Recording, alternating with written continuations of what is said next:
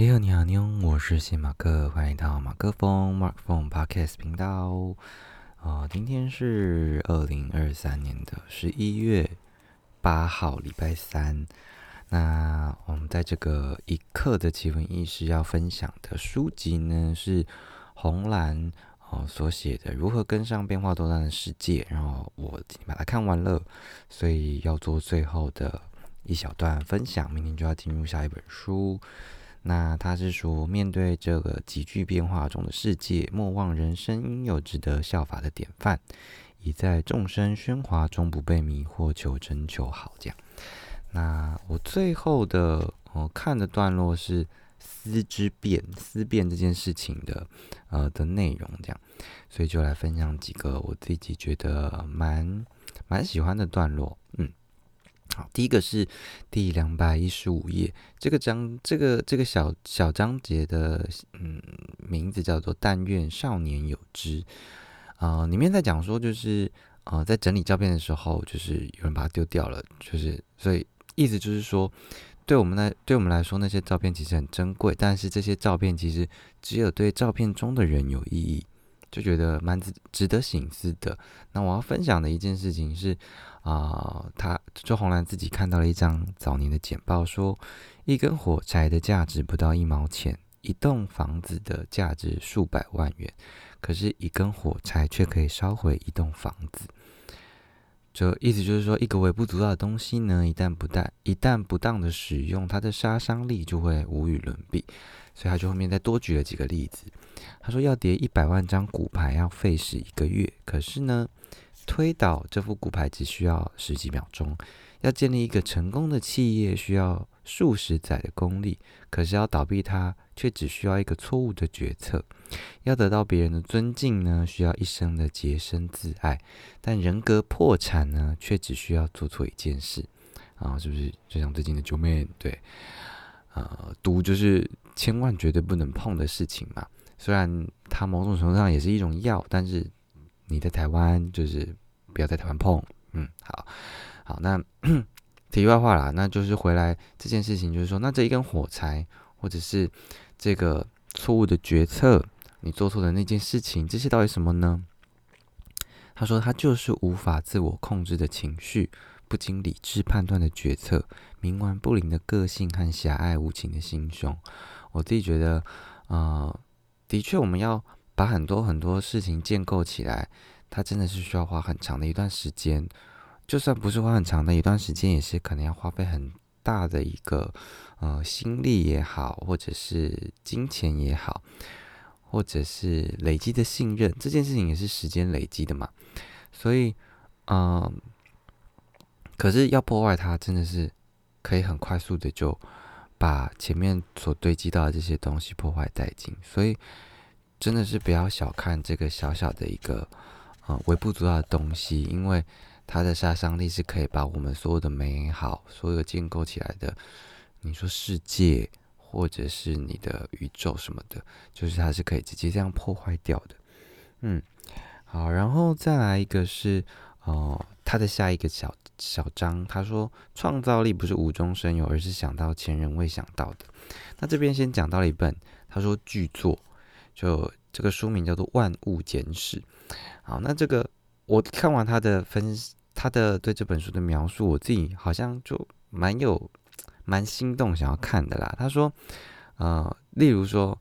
应该说他这本书在讲说，呃，很多事情我们认为的东西，他透过这个过程的讲述，来让你一步一步的知道说，哦，原来他是是。为什么会这样子来讲？虽然不见得是最正确的答案，但是这个演绎的过程就是是一个 很不错的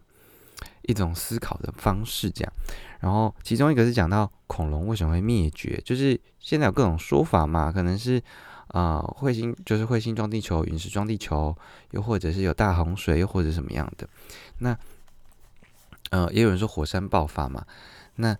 呃，在这本书里面，他就说了，就是啊，因为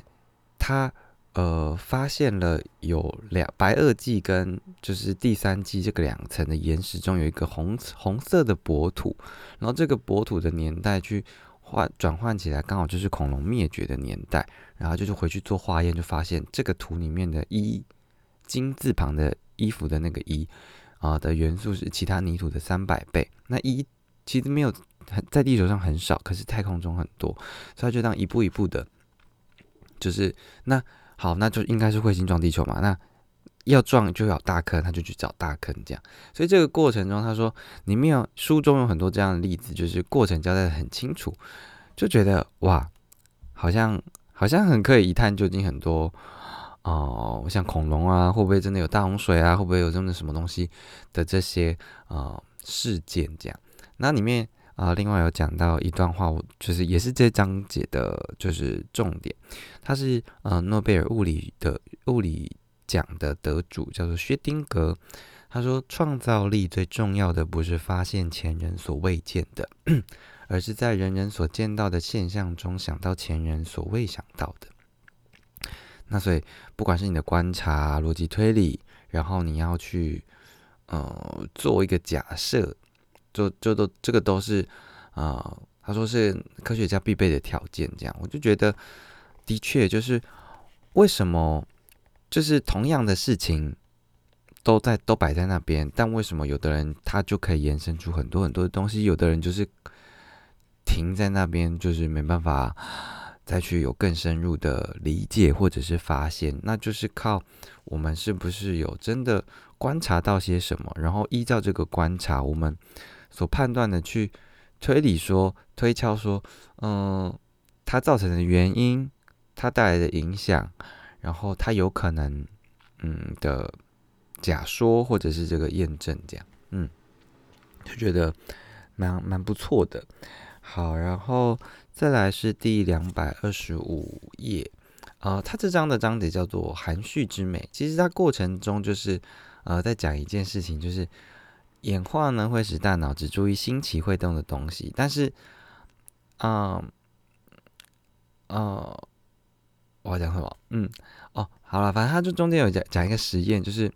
呃，他让猴子说把灯光打开，然后他如果去按掉，它就会有东西吃，然后它的这个吃的这个这个过程就是大脑会分泌多巴胺，让他期待下一次的灯亮，这样。那这里啊，所以他，然后他的第二步呢是，他会改变奖赏的方式，就是你不一定每次关灯之后就有东西吃，他就改成五十趴五十趴。那整个整个结果就发现说。预期心理这件事情，反而比你获得来的更开心。然后，那预期还不一定够，就是还有那个不确定性才够刺激。这样，所以他后面的算是小结语是说，原来揭晓这件事情呢是快乐的杀手。这样，嗯，我觉得蛮有趣的。就是呃，我们我们往往会。嗯，像我们以前可能对于某些事情充满各种好奇、期待，然后当你可是当你呃知道了它的呃头尾，你知道它为什么会发生之后，你好像就觉得你清楚了这件事情，反而让你对这件事情可能失去了兴趣，有点像是啊，像我自己在呃写歌、写做音乐的时候，有时候会觉得说，如果当我把你说这个哆来咪发嗦拉西哆。就是分析的太过清楚，就是和弦要怎么进行，然后这个和音要怎么配，我就觉得它不美了。就是音乐不是是应该是一个发自内心情绪表达出来的一种啊心情的，或者是感受情绪的聚焦。但是当你用这些学理的东西套上去的时候，就觉得哦，他被绑手绑脚了，他有很多的框架去限制他，这样。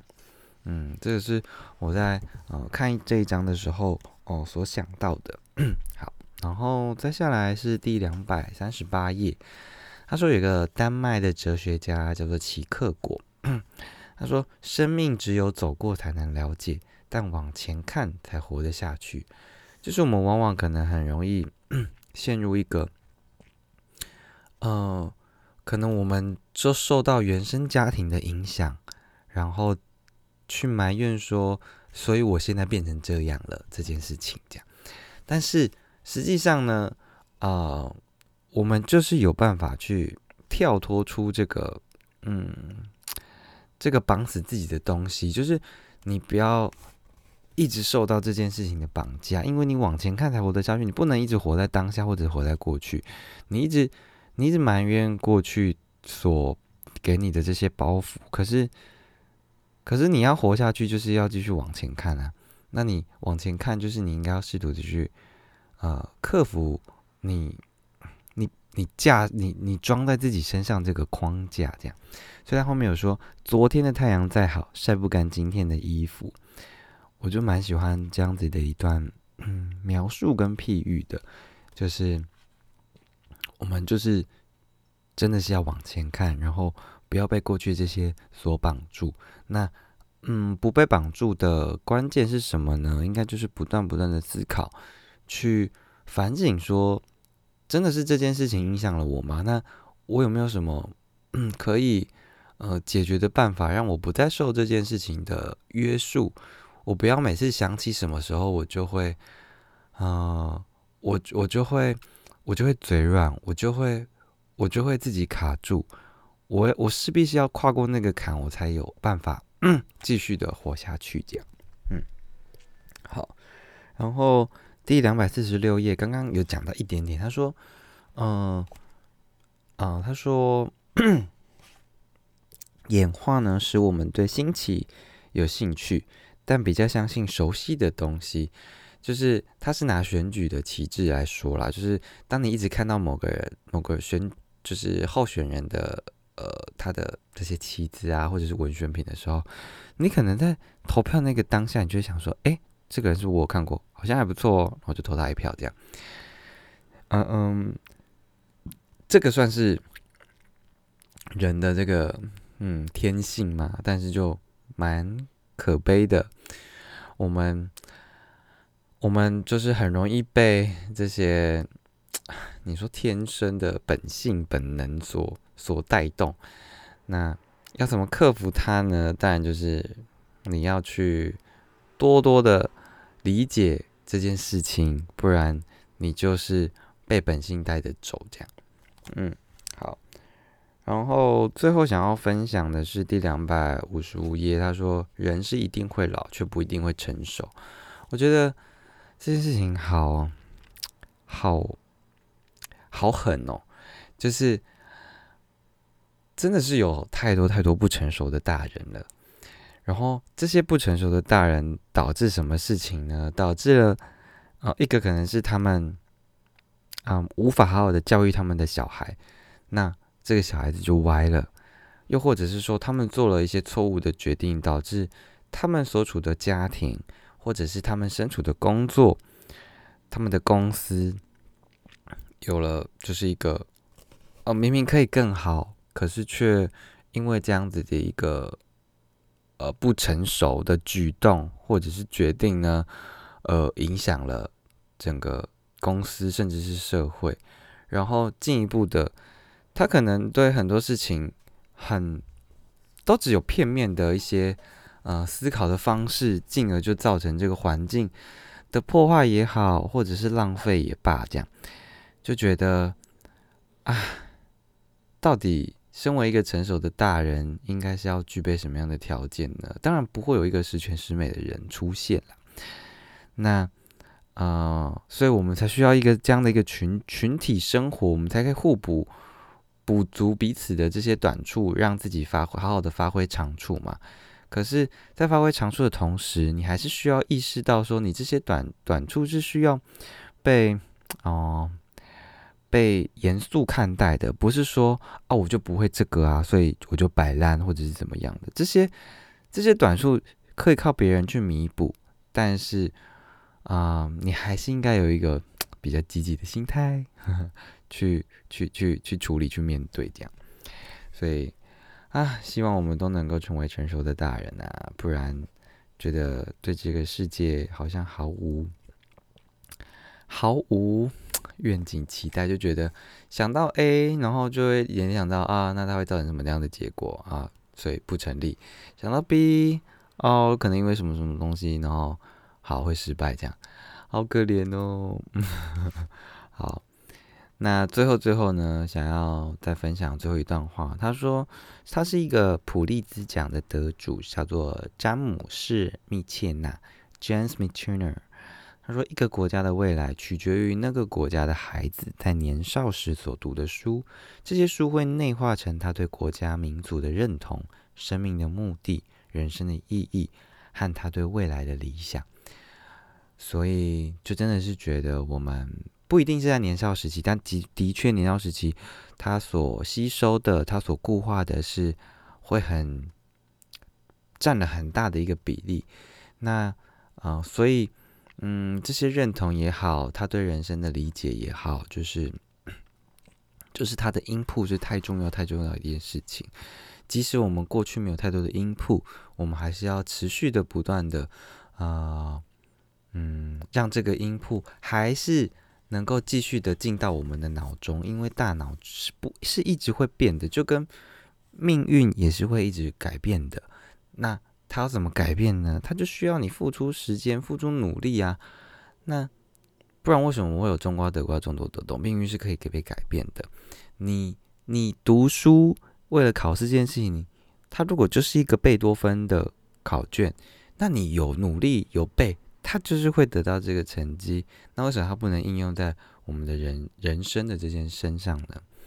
所以觉得就是。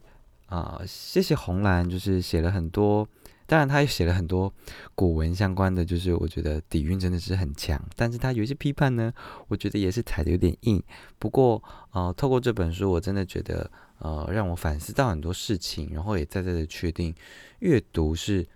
啊，绝对不可以少，而且是非常非常必要的事情，这样。好啦，那今天的这个一刻的奇闻异事就到这边告个段落。希望你会喜欢这一本《如何跟上变化多端的世界》。那明天呢，就要来讲一下这个逆风前行、变动年代的职场新能力，好像有点类似，不过我也不知道会有什么内容，就敬请期待啦。我们就明天见，再见，拜拜，妞，我是谢马克，拜。